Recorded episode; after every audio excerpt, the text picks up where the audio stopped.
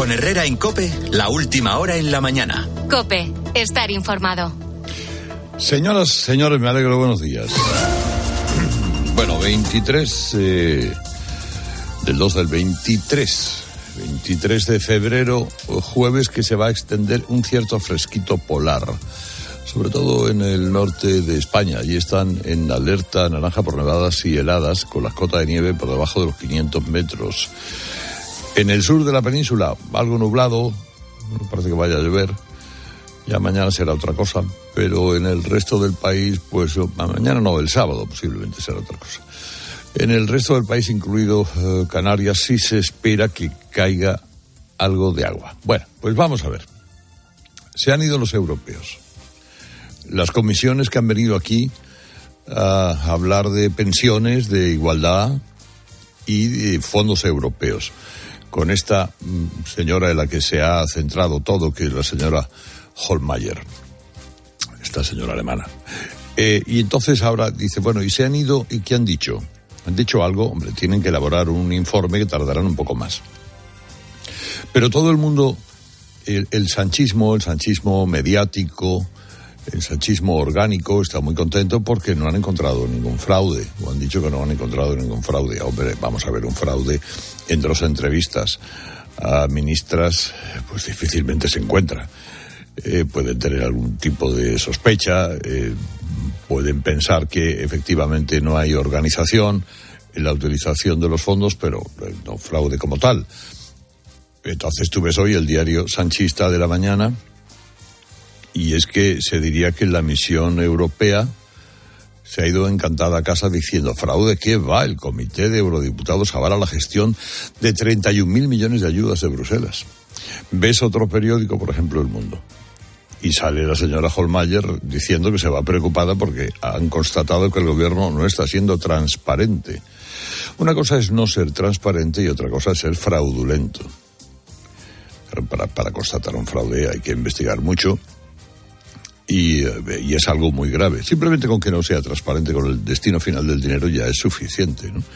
Y además, sobre todo, el, el, nudo o la, o, la, o la almendra central o el núcleo eh, o la mitocondria, yo, yo qué sé, de todo este asunto que es la rebaja de la malversación cuando está recibiendo fondos millonarios. En fin, bueno, la delegación europea iba a servir para lo que iba a servir porque es la propia comisión la que no quiere tener eh, problemas con España ni frenar los fondos, ¿no? Porque además eso deja, si, ahora la comisión pone en cuestión todo ello, se pone en cuestión a sí misma, porque ha apostado por ese mecanismo de ayudas. Bueno, todo se ha tratado de hacer cordial, pero por ejemplo, eh, sí que se puede constatar eh, que el gobierno está haciendo todo lo opaco que puede o que está siendo lo mínimamente transparente que puede realizar, que, puede con, la transparencia que puede comportarse. ¿Por qué? Porque es la práctica habitual de este gobierno.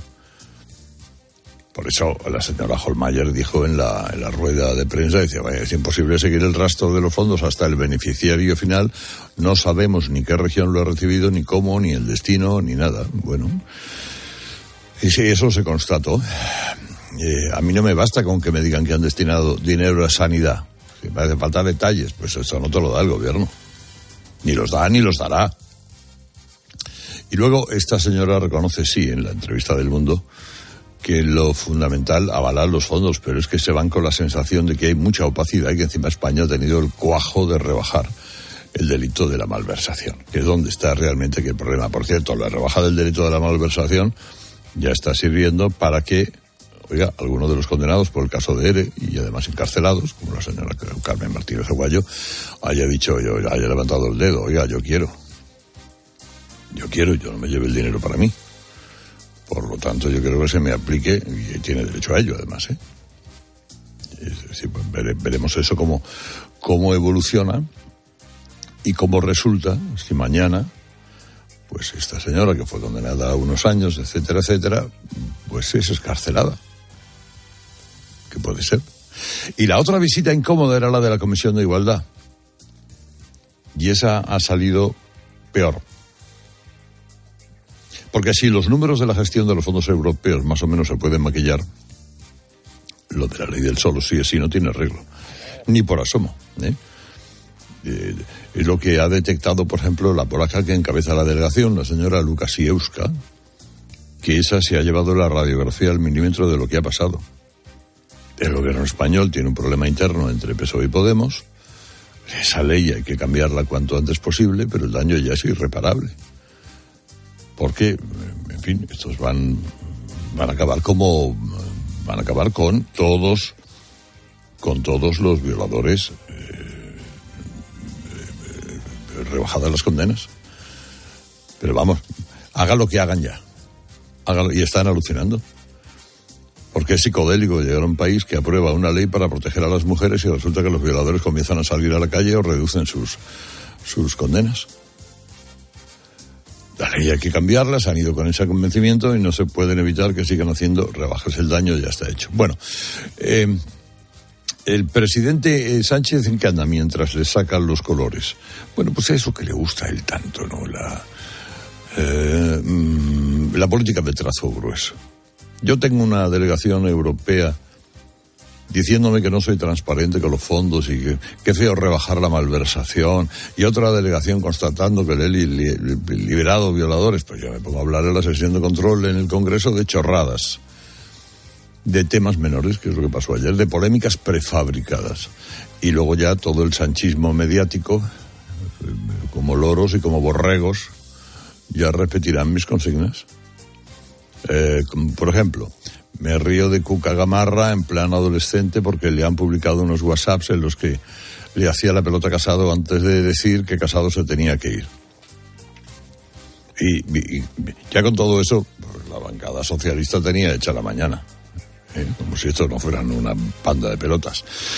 Pero luego lo de la gente de bien ha dado mucho, hacerse mucho el indignado con lo que dijo Feijóo de la gente de bien. Dijo Feijóo de la gente de bien puede ser, si ustedes quieren, un error táctico, porque es como ayer decía Teodor Teodorovich, darle la pelotita después de haber hecho una intervención muy contundente, porque con eso ya se entretiene.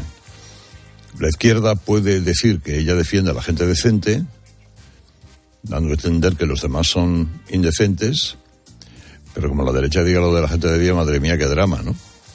Y escuchen las cortinas de humo en su conjunto porque todas son muy curiosas. ¿Por qué con los trenes sí hay dimisiones y con las mujeres víctimas de agresiones sexuales no? Hay gente que le dice injustamente que usted cambia de chaqueta. Creo que no, que no es así. Lo que cambia es el jefe del Partido Popular, pero usted eh, continúa haciendo lo mismo que es venerar al jefe del Partido Popular. Ayer lo dijo su presidente, ¿no? Dijo aquello de la gente de bien. Claro, yo entiendo que cuando ustedes votan que no, por ejemplo, al salario mínimo interprofesional es porque interpretan que, bueno, sus beneficiarios no es gente de bien. No son gente de bien. ¿Son gente de bien o no lo son. Debe ser que a la gente de bien se ve que están ustedes muy concentrados en la defensa de los intereses de la gente de bien. Bueno, pues ahí lo tienen. Cogen una, una linde y no se, no, se, no se mueven de eso. Montemos tertulias, bombardeemos la sesión de control con la gente de bien y así no, no hablamos de lo que nos conviene.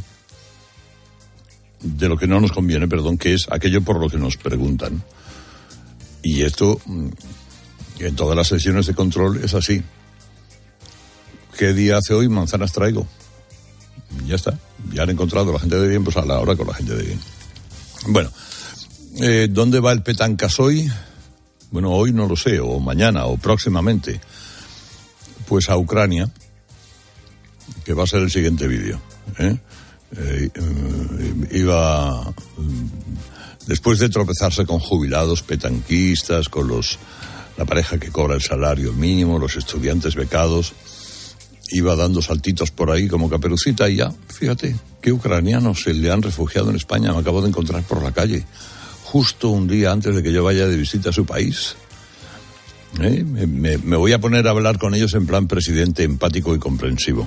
Cada vez que he tenido ocasión de hablar con vuestro presidente, con Zelensky, le he trasladado nuestro total compromiso en que los refugiados ucranianos tienen todos los derechos que tendría cualquier ciudadano español. And you're, you're also working, no?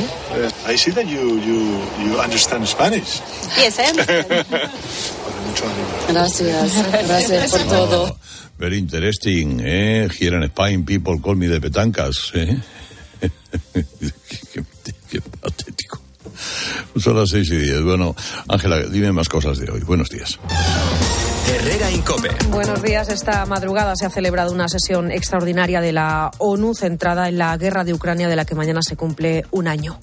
España exige una vez más la retirada inmediata, completa e incondicional de las tropas rusas de todo el territorio ucraniano, tal y como ordenó la Corte Internacional de Justicia. Es el ministro el de Exteriores, José Manuel Álvarez. España, por cierto, ha confirmado que va a mandar seis tanques Leopard al frente.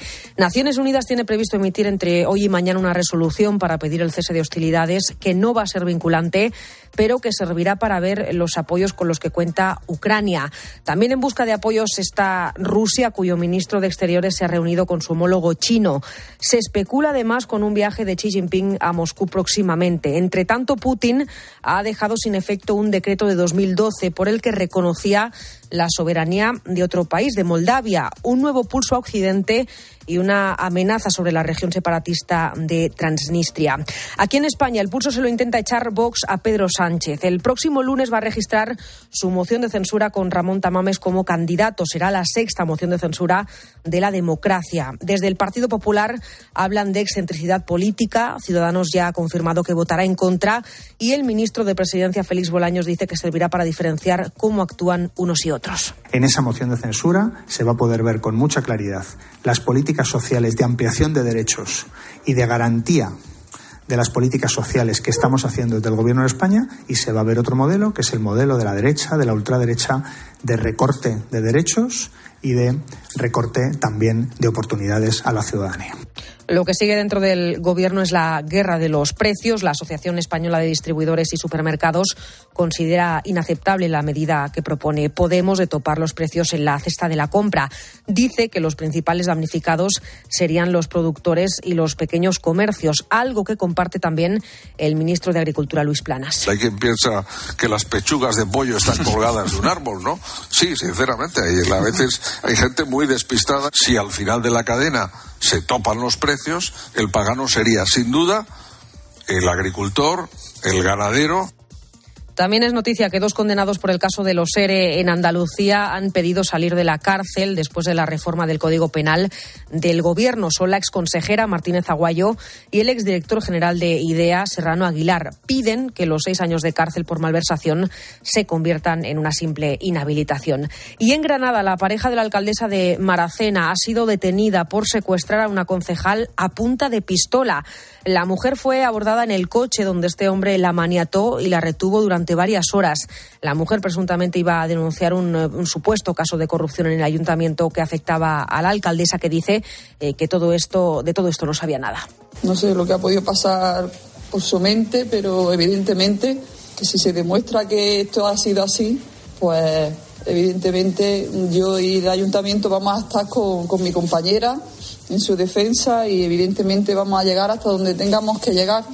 Y en el partidazo de Cope, el Barcelona busca esta noche la clasificación para cuartos de final en un jueves con una nueva entrega del caso Negreira. Bruno Casar, buenos días. Buenos días. A las 9 de la noche, vuelta de los 16 avos de la Europa League Manchester United Fútbol Club Barcelona con el empate a dos de la ida y para el que Xavi llega sin Pedri y Dembélé lesionados y sin Gavi sancionado. Un partido que pasa a un segundo plano con las nuevas informaciones que ofrece esta mañana el diario El Mundo, enésimo capítulo del caso Negreira que este jueves publica un segundo burofax en el que Negreira exigió pagos por unos 260.000 euros al Barcelona por, cito textualmente, tantos años de favores prestados y confidencias compartidas en lo profesional y en lo personal. Además, en este burofax que firma el abogado de Negreira se especifica que el entonces vicepresidente del CTA recibía indicaciones personales de los presidentes Laporta, Rosell y Bartomeu, con los que acordó sus honorarios.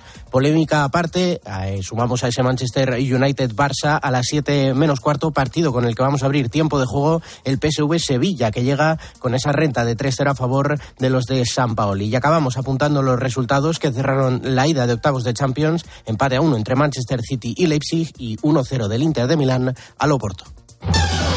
Herrera Incope. Estar informado.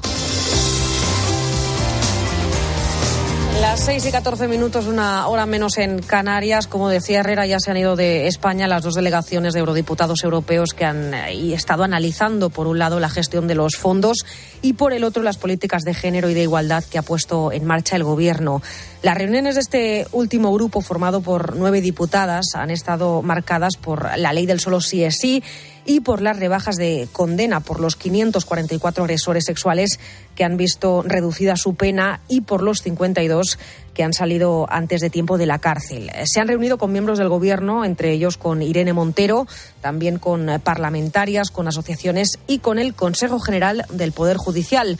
Los jueces les explicaron que el proceso de revisión de condenas puede alargarse cinco años y que se esperan miles de rebajas. Al menos hay cuatro mil criminales en las cárceles que podrían solicitarlo. De hecho, según aseguran a COPE, fuentes judiciales, el daño es ya irreversible. Lo es, al menos, para las víctimas que deja esa rebaja de penas que son las verdaderas perjudicadas por esta ley.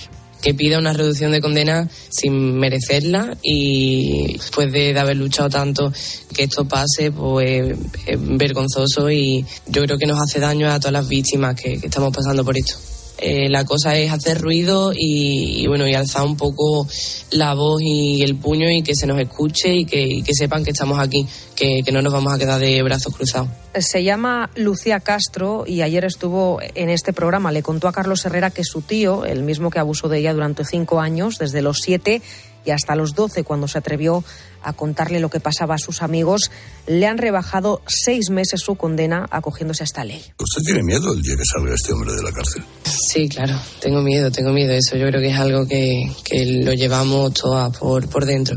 Yo, por, por suerte, sí que es verdad, bueno, como él entró hace relativamente poco, un año y pico en prisión, eh, todavía queda. Mentalmente me tengo que preparar para el momento en el que en el que él vuelva a estar en la calle porque, porque claro, provoca miedo y, y, bueno, nunca, nunca sabes cómo lo que puede pasar ni, ni cómo vas a reaccionar.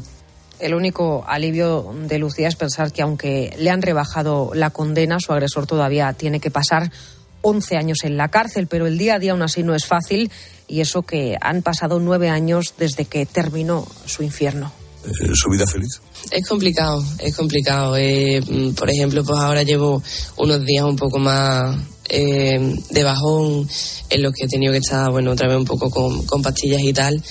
Pero bueno, por norma general, yo me considero afortunada porque he conseguido superar la, mayoría de, mis traumas y, secuelas psicológicas, pero bueno, al final pues, es algo con lo que tienes que aprender a convivir y, siempre se tienen altibajos y, y bueno, ahí vamos, ¿no? El camino, el camino es duro.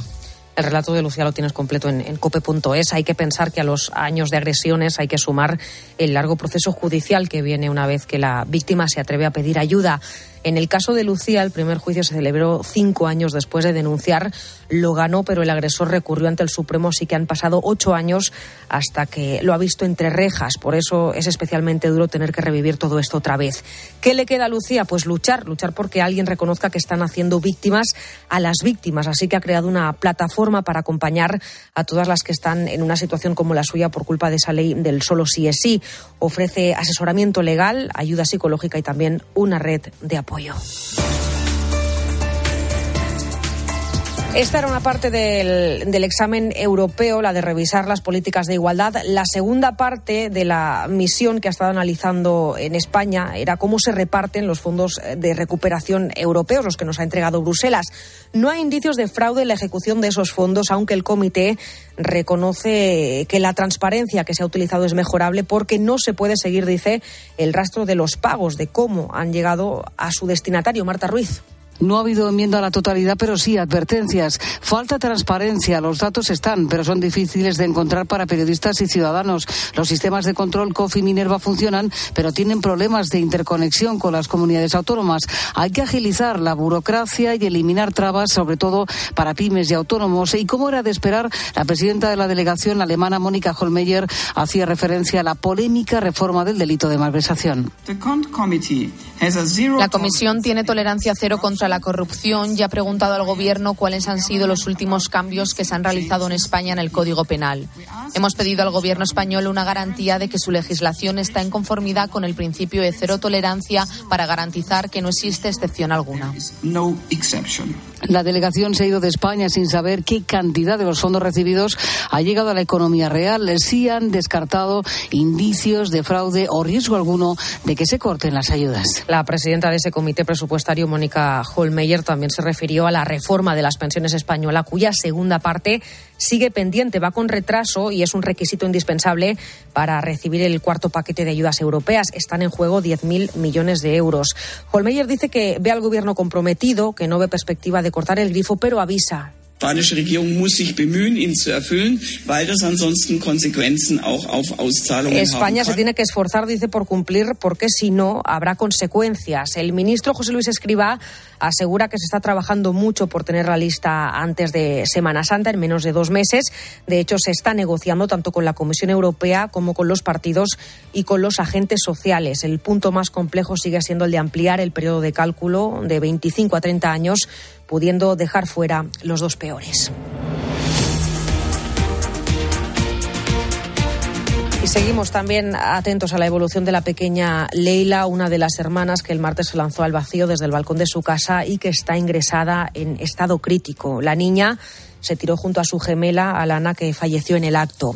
La familia de las pequeñas dicen que sufrían acoso escolar, la Generalitat lo niega, se investiga también si tenían problemas en casa. Los Mossos de Escuadra confirman a COPE que todas las hipótesis están abiertas. Analizan además las dos cartas que las pequeñas dejaron escritas. Juan Baño. Las dos gemelas y su familia argentinos habían llegado a Sallent hace menos de dos años. Problemas de adaptación hacían que las dos pequeñas estuvieran recibiendo atención psicológica en el colegio, también un seguimiento especial por su situación familiar. La Generalitat descarta el acoso escolar como probable causa. Las dos criaturas dejaron sendas cartas antes de precipitarse por el balcón y se baraja la hipótesis de suicidio. Sin embargo, fuentes de los Mossos afirman a COPE que están abiertas todas las hipótesis. El bullying o acoso, nos advierten, no solo se puede producir en el recinto escolar, también en el exterior y sobre todo en las redes sociales. Lo investigan junto a otras posibles causas. Varios vecinos y amigos sí hablan de acoso. Kevin las conocía bien, dice ser primo lejano. Es que no sabría decirte si lo sabía el colegio no. Sé que los padres han hablado con varios padres ya de los niños que criticaban a las nenas y, tal, pero no sé si el colegio ha hecho algo al respecto no, la verdad que no, no sabría decirte.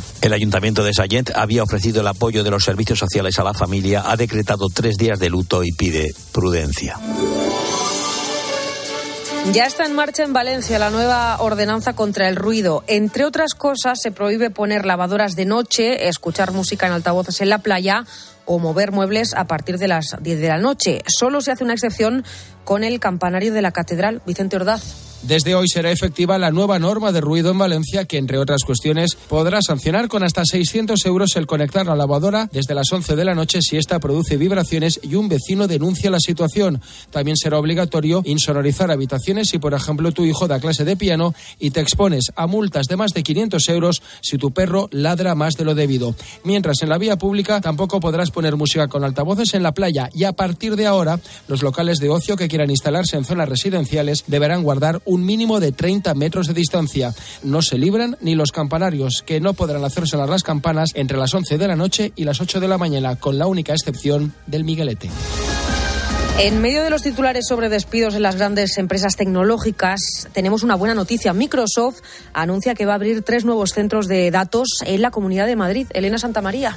San Sebastián de los Reyes, Algete y Meco son las localidades que van a albergar estos tres nuevos centros. Según el gobierno de la región, su puesta en marcha podría suponer una aportación de más de 5.000 millones de euros para el PIB de la comunidad. Además, crearán en torno a 13.200 puestos de trabajo directos e indirectos. Estos centros forman parte de una región cloud que puede ser muy beneficiosa también para las empresas de alrededor y facilitará su transformación digital y la apuesta por infraestructuras en la nube. Y otro anuncio importante para España. Y puedo anunciarle con profunda, yo diría, no sé cómo decirlo, pero yo creo que las palabras sería satisfacción y orgullo, ¿no? Esas son las palabras que definen mi estado de ánimo actual, porque nuestra tierra, porque Andalucía sea sede de los Latin Grammy precisamente en este año. Pues eso, por primera vez en su historia los Grammy Latinos se van a entregar fuera de Estados Unidos, se van a entregar en España, en Andalucía, será el próximo mes de noviembre.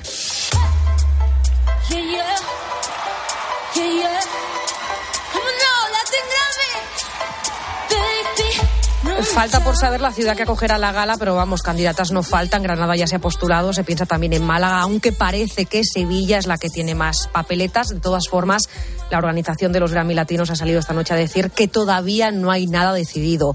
Lo que sí sabemos es que estos días nos visitarán más de 12.000 personas de la industria de la música, entre ellas estrellas internacionales como la propia Rosalía, que seguro que, que no se lo pierde. Habrá toda una semana de eventos antes de culminar con esa gala y dos conciertazos cada año en Andalucía hasta el año 2025. Se espera que todo esto tenga un impacto en la región de unos 500 millones de euros a los que hay que sumar otro impacto más difícil de medir, que es el de poner en Andalucía y a España en uno de los grandes escaparates de la música. Pues así vamos hasta las seis y media, las cinco y media en Canarias. Enseguida más con Carlos Herrera.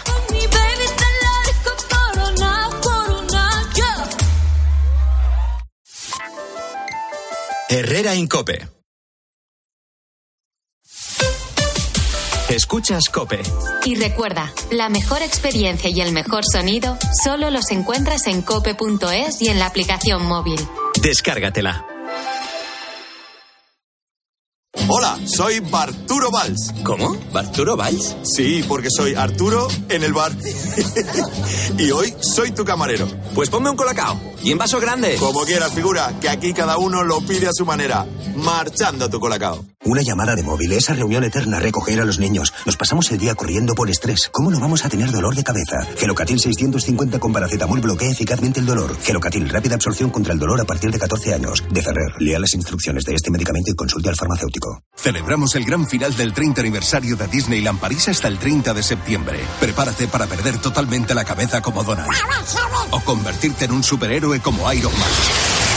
Vive increíbles emociones en el gran final del 30 aniversario de Disneyland París con la vuelta de Disney Dreams y el nuevo espectáculo de los Vengadores. No te lo pierdas. Reserva en Semana Mágica con viajes el corte inglés con el mejor precio garantizado y cancelación gratuita hasta siete días antes. Consulta condiciones. Ven a Disneyland París con viajes el corte inglés. Hay momentos en los que prefiero no leer. Me supera.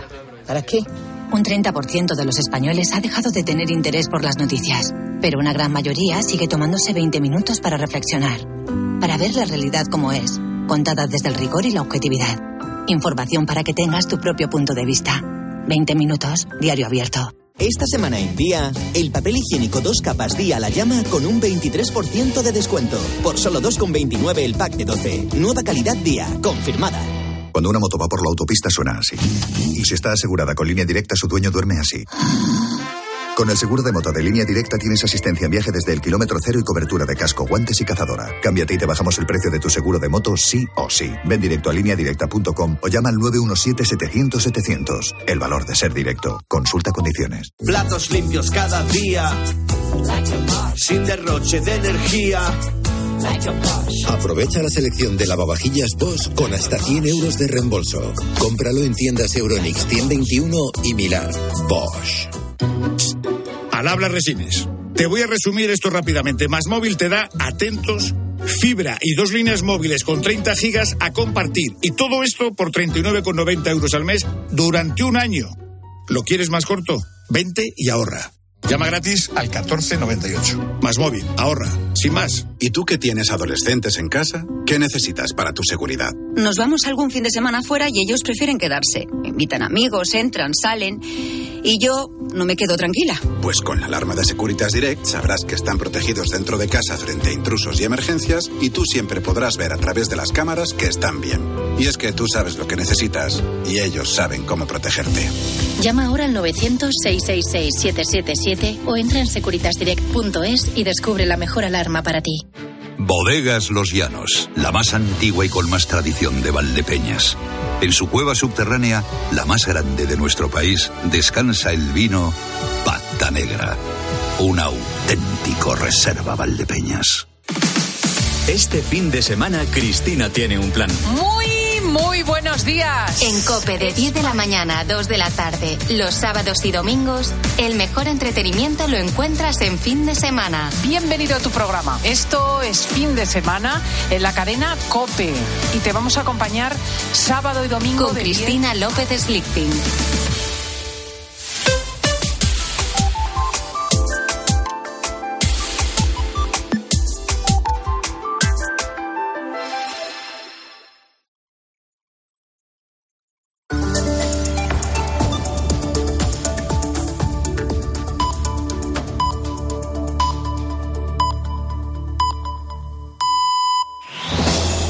Herrera en Cope, la última hora en la mañana. Cope, estar informado.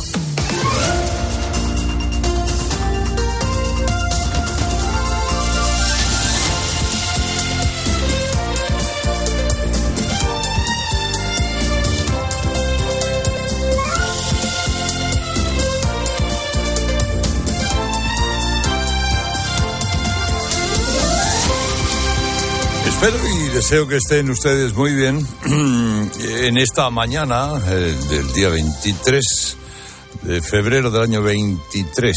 Esta mañana en la que, ah, yo ya se lo dije, cuidado, no se fíe que el fresco se agazapa detrás de cualquier árbol y de repente, ¡guau! como un exhibicionista sale y le pilla a usted sin rebequita. Bueno, ya le digo, en el centro y norte peninsular le conviene una Rebeca. No más de una Rebeca, pero una Rebequita sí. No me salgan manga de camisa.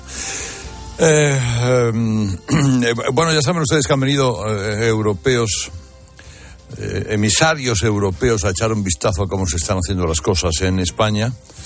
Y hoy vende la prensa sanchista, que es la mayoría, por cierto, un gran éxito el que no hayan detectado fraude.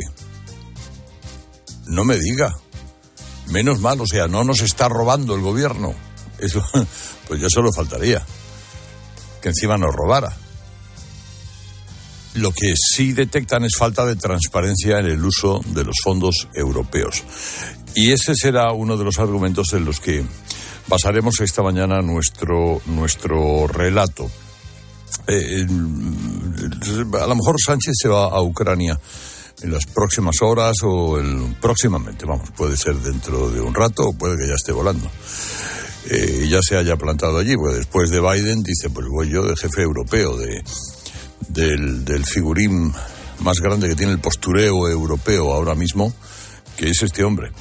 Pues miren, lo que debería explicar Sánchez a los españoles, en lugar de seguir grabándose vídeos del nodo, como este que ahora se ha grabado con unos refugiados ucranianos, luego se lo cuento cómo ha sido, son las sorpresas que nos tiene preparadas para poder recibir los fondos europeos. Porque ya saben que una de las condiciones para seguir recibiendo más fondos, esos fondos que libera Bruselas en forma de crédito o de donación a fondo perdido, eh, es eh, más allá de la falta de transparencia, es que pongamos encima de la mesa una verdadera reforma de las pensiones. Es decir, tenemos que explicar a Bruselas de dónde vamos a sacar el dinero para financiar las pensiones, especialmente después de que Sánchez, el gobierno de Sánchez, haya practicado una subida lineal, lineal, del 8,5 a las pensiones. Bueno, el diario El País hoy abre en portada con este titular. El gobierno promete a Bruselas un aumento de las cuotas de los autónomos. Hola, autónomo. ¿Está usted ahí? ¿Se ha despertado ya? Si es autónomo, seguramente sí. Uno tiene más remedio. para salir adelante que echarle horas. Bueno, pues Sánchez quiere meterle más aún la mano en los bolsillos. Los ingresos públicos subirán hasta 6.500 millones al año por el alza progresiva de las cotizaciones de ustedes hasta el 2032. Y según el nuevo sistema, el momento en el que el gobierno va a empezar a ordeñar con más fruición a los autónomos será a partir de 2026. Bueno, habrá autónomos que digan, hombre, igual con un poco de fortuna, en el 2026 este se ha ido de barrendero a la OTAN. Pues a lo mejor. O a lo mejor no. Es decir, el cambio de sistema de cuotas en realidad lo que busca es trincar más pasta con la que poder convencer a Bruselas de que las pensiones van a ser viables en el futuro. Cosa que ya les digo que no va a ser suficiente, ni con más cuotas para los autónomos, ni con más cotizaciones para asalariados y empresas, te salen las cuentas. Habida cuenta la pirámide demográfica en España. Pero esta gente no está gobernando con la vista puesta, eso de la Agenda 2030, de estos cuentos. Está, está gobernando con el día a día, el salir hacia adelante a trompicones con ocurrencias que casi siempre pasan por quitarle dinero a usted. ¿eh? Con ocurrencias para ir llegando como sea a las elecciones y ganarlas. En el futuro, ya se verá qué gobierno le toca anunciar una generación de pensionistas.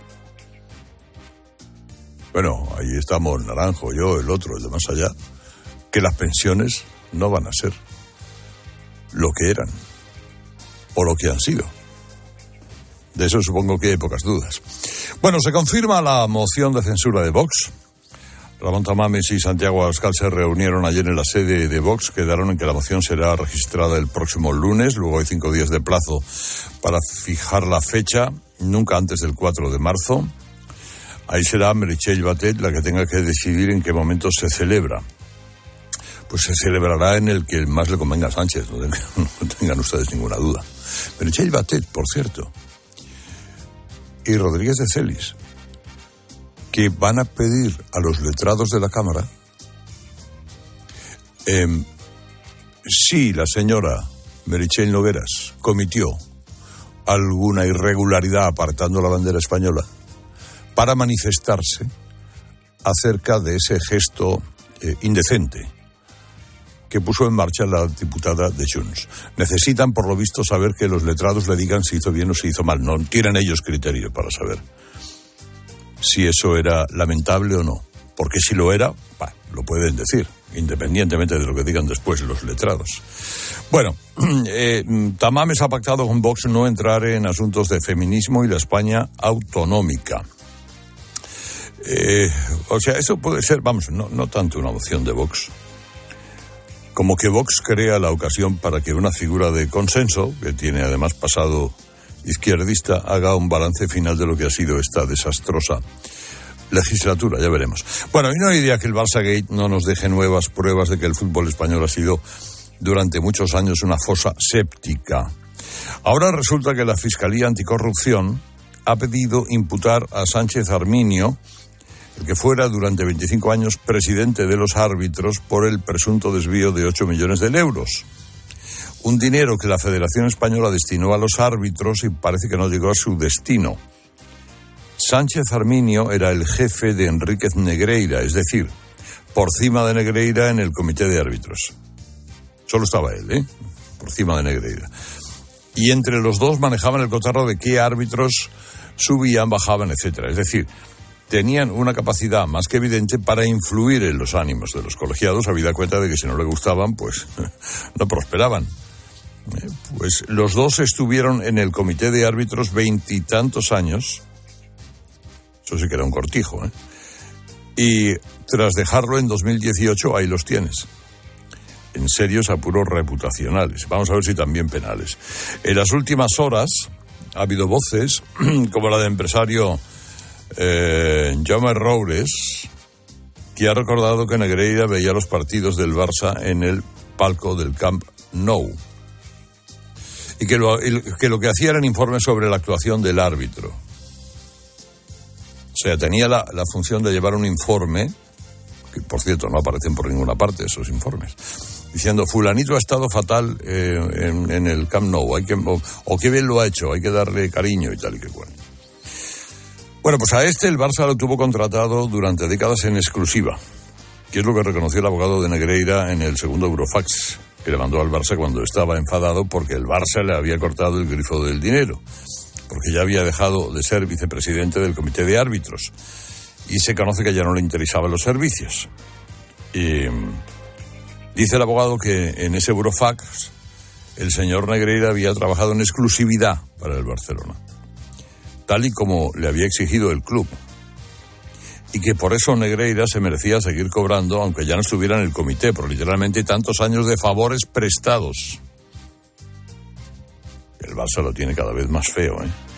Para salir de esta.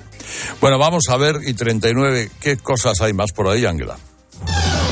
Herrera Pues hay, por ejemplo, novedades en el caso mediador. El exdiputado socialista Juan Bernardo Fuentes ha quedado en libertad con cargos. Se le imputan, eso sí, delitos de cohecho, falsedad, blanqueo, tráfico de influencias y pertenencia a grupo criminal organizado.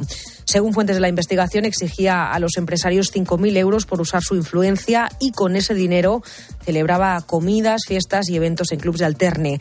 La jueza era partidaria de enviarlo a la cárcel por el riesgo de que destruya pruebas, pero no ha podido hacerlo porque la Fiscalía no lo ha solicitado. Esta trama afecta a Canarias, mientras en Cantabria hay al menos ocho detenidos por supuestas irregularidades en la adjudicación de contratos para el mantenimiento de carreteras. Se ha registrado la Consejería de Obras Públicas, también varias empresas y dos domicilios. La investigación sigue abierta y no se descartan más arrestos. Los letrados de justicia, por su parte, mantienen la huelga indefinida de la que mañana se cumple un mes. Dicen que el conflicto está encallado. Es una reunión limitada de una hora y media. Esperamos que esa reunión no sea como la de la semana pasada y nosotros vamos a ir con ánimo constructivo. Vamos a ir con ánimo constructivo porque nosotros queremos resolver esto. Nosotros no tenemos ningún interés en, en estropear la justicia. Habla Juan Yáñez, miembro de la, del comité de huelga de la reunión que mañana van a mantener con el Ministerio de Justicia.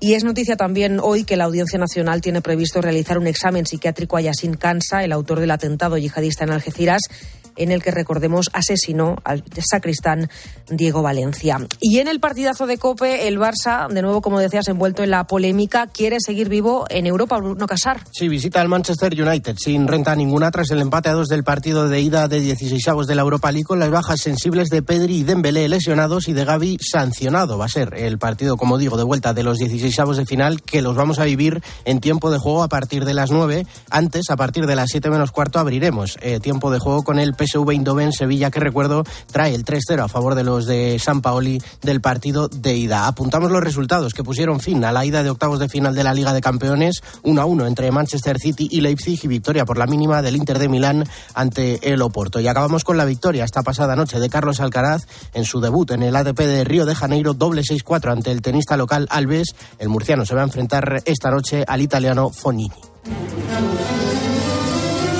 Trino del Conceso de Información Confidencial, a ver, Dávila. Hay unanimidad en Vox sobre la candidatura de Tamames. ¿Es cierto que existen notables discrepancias? Buenos días. Pues buenos días, Carlos. Cinco días tiene a partir de la presentación de la moción de censura la presidenta del Congreso para convocar el pleno correspondiente. Ya les adelanto que asesorada por Sánchez no tiene ninguna prisa en hacerlo. Veremos en qué momento se produce este espectáculo de luz y color tal y como tú lo has definido. Es un tiempo que quizá aprovechen muchos diputados de Vox para metabolizar esta iniciativa de su jefe Abascal que en palabras de un importante diputado del partido nos tiene perplejos. Abascal ha impuesto el silencio oficial, pero por debajo de esta orden fíjense lo que me transmite este parlamentario que me dice representa la opinión de otros muchos e importantes militantes del partido. Me dice, esta decisión ha sido tomada en la cúpula sin que haya habido el menor debate interno. No ha sido una decisión plebiscitaria, ni mucho menos. Muchos de nosotros somos muy escépticos respecto a los beneficios políticos electorales que nos puede reportar esta idea. Corremos el peligro de aumentar la soledad del partido, entre otras cosas cuando comprobemos que el candidato hará su discurso, no el nuestro. Eso con seguridad que nos va a poner muy tristes. Y termina así este parlamentario que, repito, dice expresarse como otros muchos de su partido. Lo mejor que nos puede pasar es que todo esto pase rápido, pero no va a pasar así. Sánchez va a dejar que el artificial dúo Abascal-Tamames se cueza en su propia salsa. Y por cierto, ¿qué hará el Partido Popular? Pues respondo con lo que me transmite un alto dirigente de este partido. Nosotros de Miranda Podadera. No nos va esto para nada, no va con nosotros. Huye una coda. ¿Cómo se le ocurre a Escribá apostar por la jubilación de los médicos a los 60 años en un país donde precisamente lo que falta son médicos?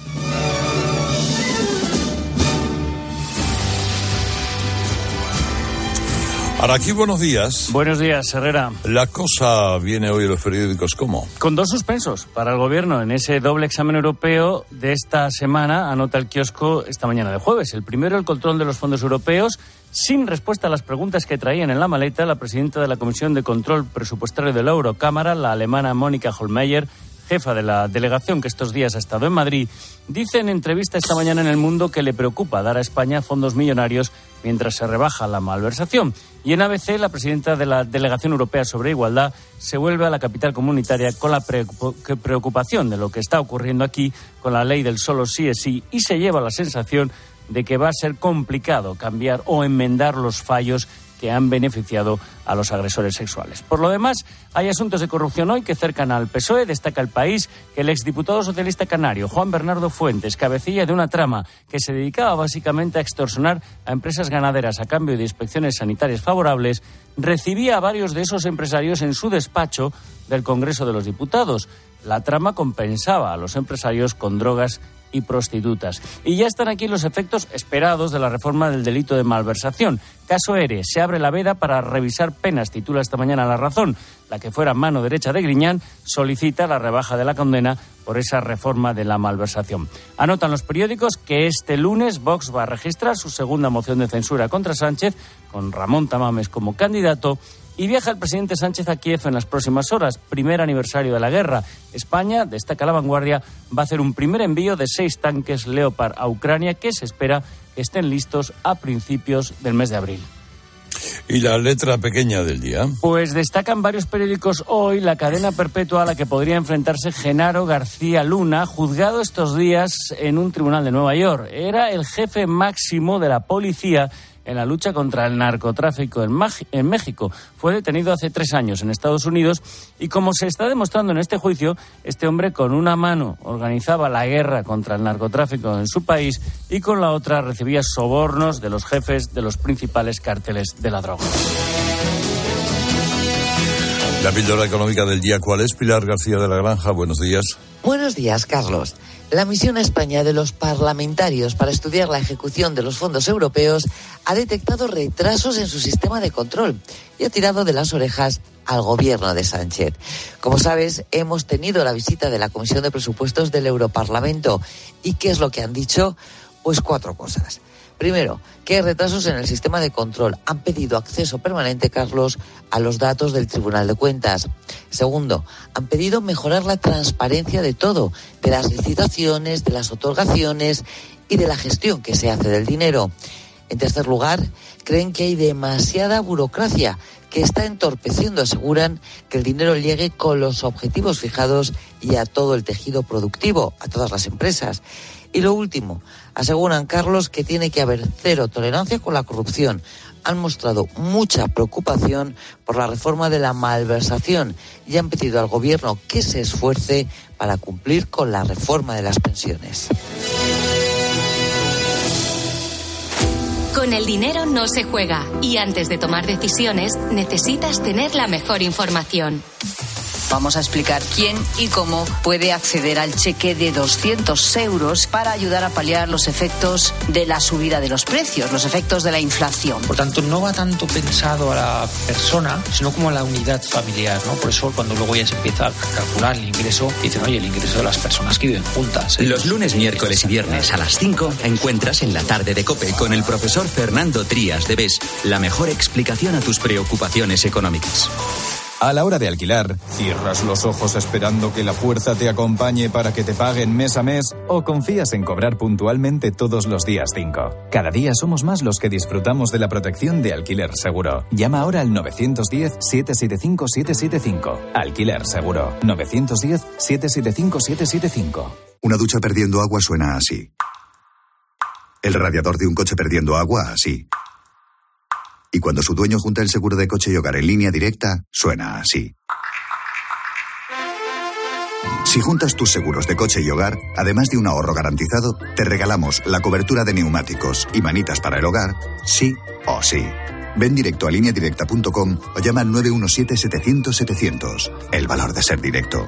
Consulta condiciones. El atasco administrativo, las trabas burocráticas están frenando la llegada de los fondos europeos. Un ejemplo es Asturias. Según ha sabido COPE, allí solo se ha aprobado una solicitud para la rehabilitación energética de viviendas en zonas rurales. Fernando Díaz. El Principado disponía de 840.000 euros de fondos europeos para impulsar la rehabilitación energética de viviendas en los municipios de menos de 5.000 habitantes, que en Asturias son muchos. Pero desde octubre de 2021 hasta hoy solo ha concedido una ayuda por valor de 74.000 euros a una única solicitante. Desde el gobierno asturiano nos aseguran que tienen ya otras 62 baremadas para un total de 152 viviendas y esperan resolverlas en pocos días. No obstante, ya nos adelantan que el número de denegaciones será alto porque las exigencias también lo son. Para conseguirlas es necesario presentar proyecto o memoria técnica, cuyo precio puede suponer varios miles de euros dependiendo de la complejidad de la obra. Unos trámites especialmente complicados para vecinos de pueblos pequeños y edad avanzada, que son la mayoría de los posibles beneficiarios. Y ahora llega el comentario del profesor de Aro. Buenos días, Fernando. Buenos días, doctor Herrera.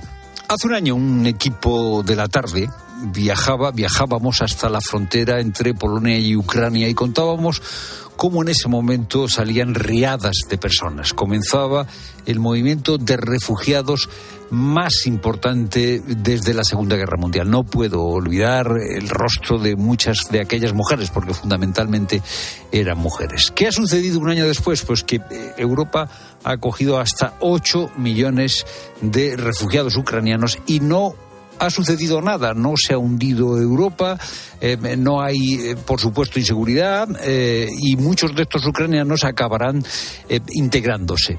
Especialmente significativo ha sido el esfuerzo que ha hecho Polonia y que sigue haciendo porque sigue habiendo gente que tiene que escaparse de su país. ¿Cuánto tipo de lágrimas hay? ¿De desamor, de desconsuelo? bueno, hay tantas lágrimas como personas. En el 96, el gran Luis Pastor con Miguel Ríos cantaron en el diario de a bordo precisamente eso, La mar de lágrimas.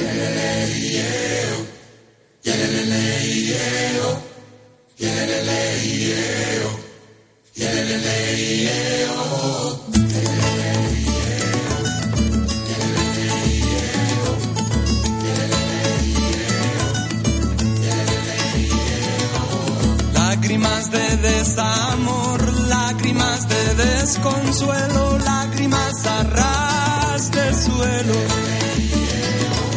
Lágrimas de corazón, lágrimas de cocodrilo, lágrimas de la razón. Lágrimas de fuego, lágrimas de sangre, lágrimas de sueño, lágrimas de aire lágrimas de odio, lágrimas de pena, lágrimas de muerte, lágrimas de arena.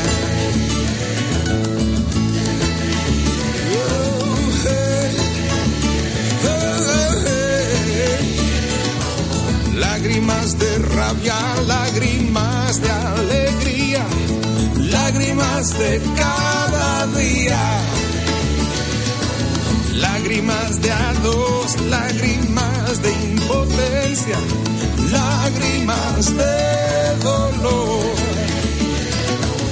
lágrimas de duelo, lágrimas de niño, lágrimas de frío, lágrimas de cariño, lágrimas de exilio, lágrimas de hielo, lágrimas de olvido, lágrimas de miedo.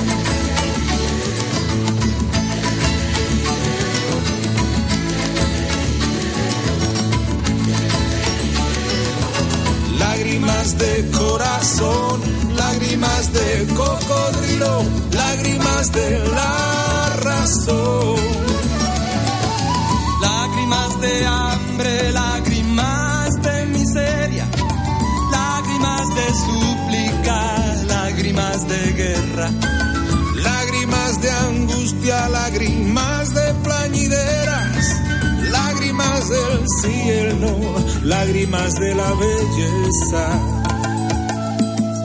Puedes olvidar con quien has reído, pero nunca olvidarás con quien has llorado. Puedes olvidar con quien has reído, pero nunca olvidarás con quien has llorado.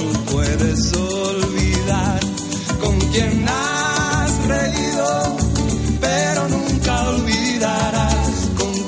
llorado. Puedes olvidar con quien has reído, pero nunca olvidarás con quien has llorado.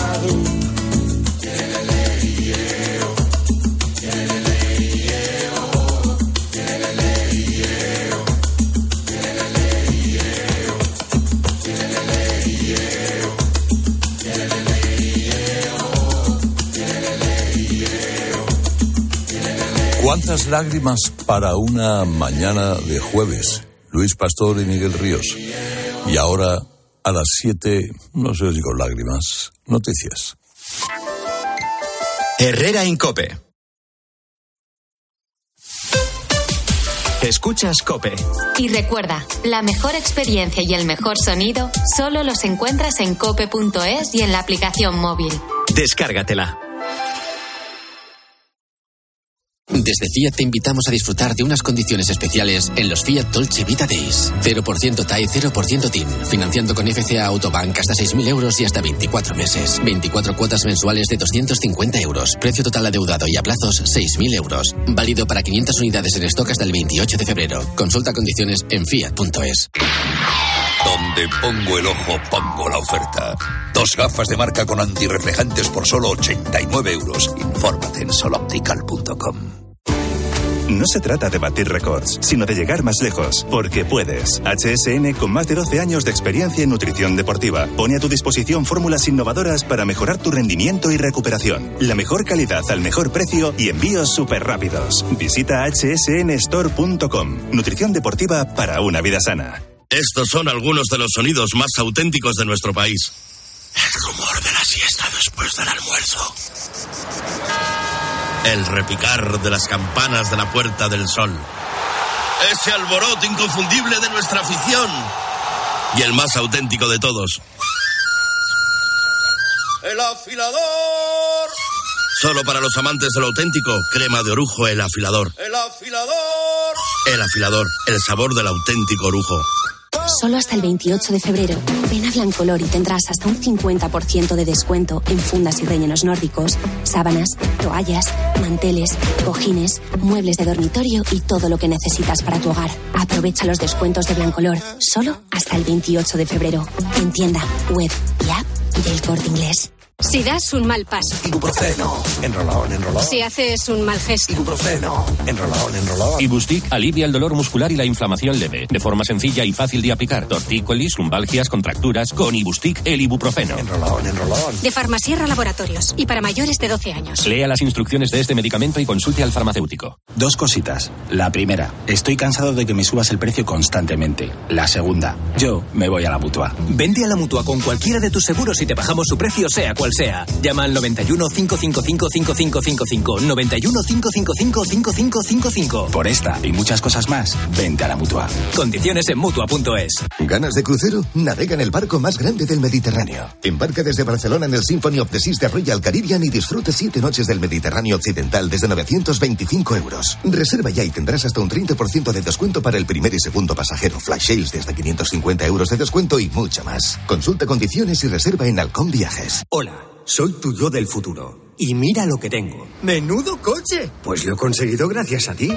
Hay decisiones de las que no te arrepentirás. Consigue ahora tu Opel Corsa o Opel Crossland con una financiación increíble, entrega inmediata y cuatro años de garantía. Tuyo del futuro te lo agradecerá. Encuéntralo en opel.es. Con el dinero no se juega y antes de tomar decisiones necesitas tener la mejor información. Vamos a explicar quién y cómo puede acceder al cheque de 200 euros para ayudar a paliar los efectos de la subida de los precios, los efectos de la inflación. Por tanto, no va tanto pensado a la persona, sino como a la unidad familiar, ¿no? Por eso cuando luego ya se empieza a calcular el ingreso, dicen, oye, el ingreso de las personas que viven juntas. Los lunes, miércoles y viernes a las 5 encuentras en la tarde de Cope con el profesor Fernando Trías de BES la mejor explicación a tus preocupaciones económicas.